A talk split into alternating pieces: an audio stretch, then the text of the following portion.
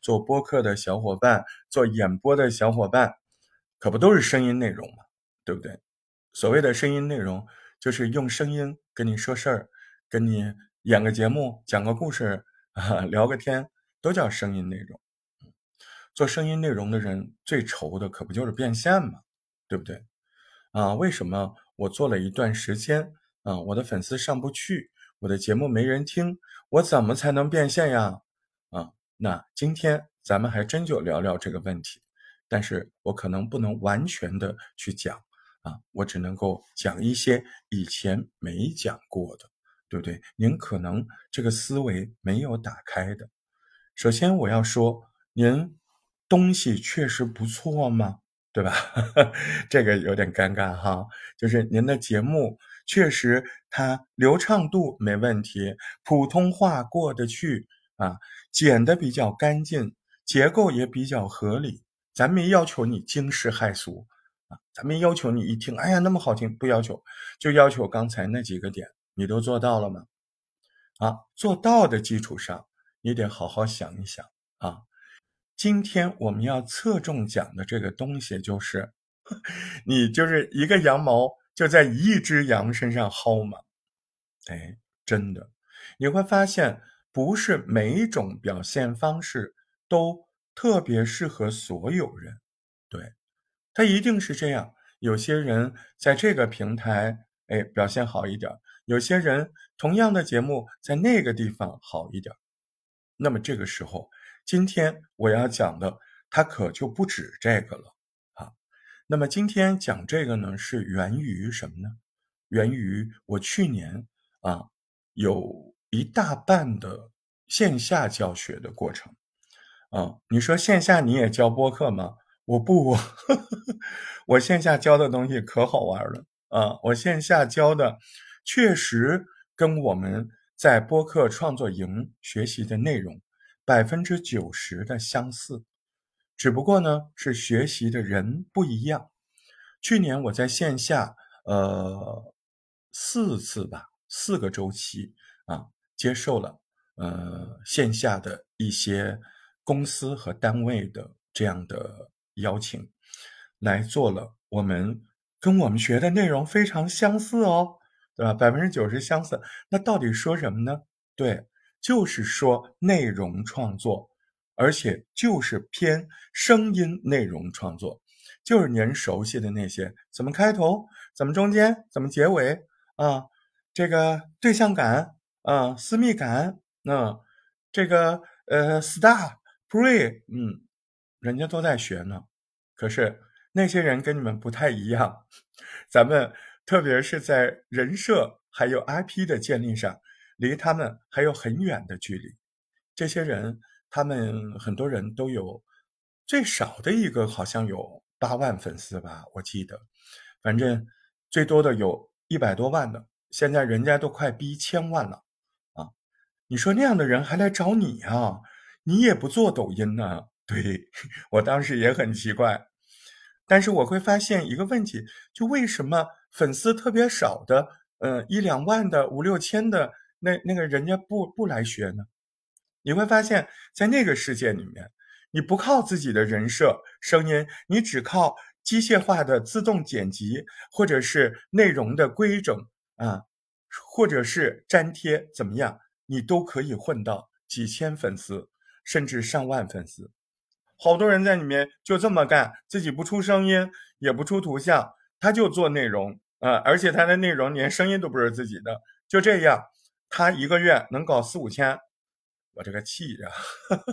我后来才知道，但是更令我惊奇的是，那为什么啊，来上内容创作课的人都是八九万粉丝的呢？因为他们在那个世界里，到一定的时候，自己不出声音，自己不来说不行了，因为。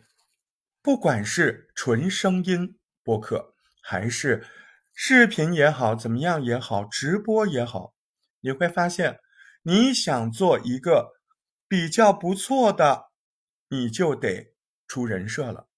而且，对于大多数在那边混的人，他们觉得最难的就是我们现在学的东西。你说不是啊，大石头，我有时候也想去搞搞视频什么的，我觉得那个剪辑太难了，我都不知道说什么。你打住，你第一句话我接受，你第二句话你就不知道说什么，你没有系统的把播客的内容拿到那个平台上去融合去分析啊，你不都会吗？嗯，对不对？那你说那第一个也解决不了啊？第一个现在现在这个时代。啊，这两天我们不都在搞吗？对吧？昨天晚上兴趣小组里面很多人啊，毫不夸张啊，真的是把自己的节目输入之后啊，在那大叫：“这也太好玩了吧！怎么他就可以怎么样怎么样？”嗯，对，我们就是可以用更先进的办法来把它融入视频的世界。哎，不需要你传统的那个概念啊。这里是做广告吗？你觉得是也行啊，但是呃，你想参加我们那个兴趣小组，你趁早啊！现在是原始股，后面肯定涨价。那你说你今天到底要说什么呀？嗯，我今天要说的是，既然我们向多元化的发展，我们需要抛弃我们原有的生产模式和思维。从第一个最明显的角度。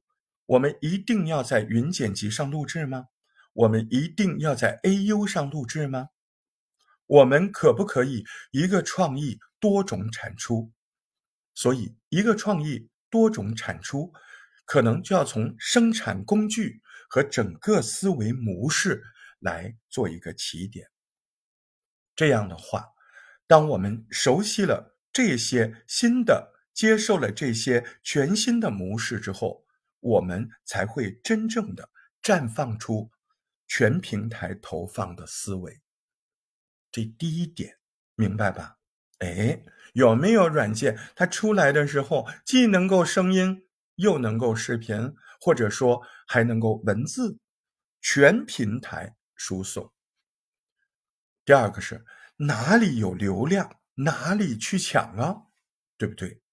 我们只是说，哎呀，哪个赛道好啊？哪个赛道好？这年头还说赛道啊？这年头直接你要看啊！我得所有平台尽量上，永远别忘了，我们是内容创作者。在很多小伙伴学习这个东西的时候，我就跟你们讲过啊，有些小伙伴肯定很清楚，我说。内容为王的世界，咱们学的这个东西，怎么创作开头，怎么创作结尾，怎么增加听感，怎么增加开头的好奇心，结尾的勾连度，这是自媒体之魂，记得吧？对不对？现在你们明白了吗？你可以拿这个结构去写作，你可以拿这个结构去做视频，你可以拿这个结构做播客。对不对？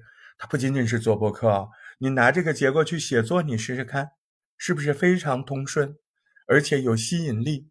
你拿这个结构，拿这个所有的我们制作播客告诉你的点点滴滴，你拿去写文章，你拿去做视频，行不行啊？肯定行啊，对不对？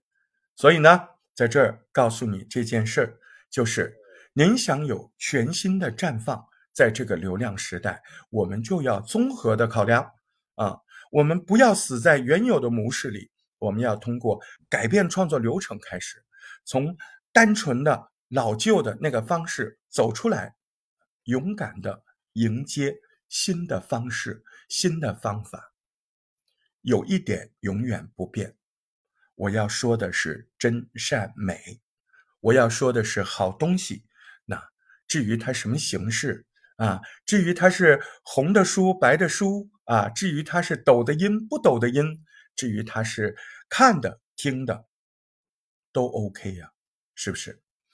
啊，那么如果对全新思维创作内容感兴趣的小伙伴，欢迎加我的微信，进入我们的啊新思维内容创作俱乐部啊。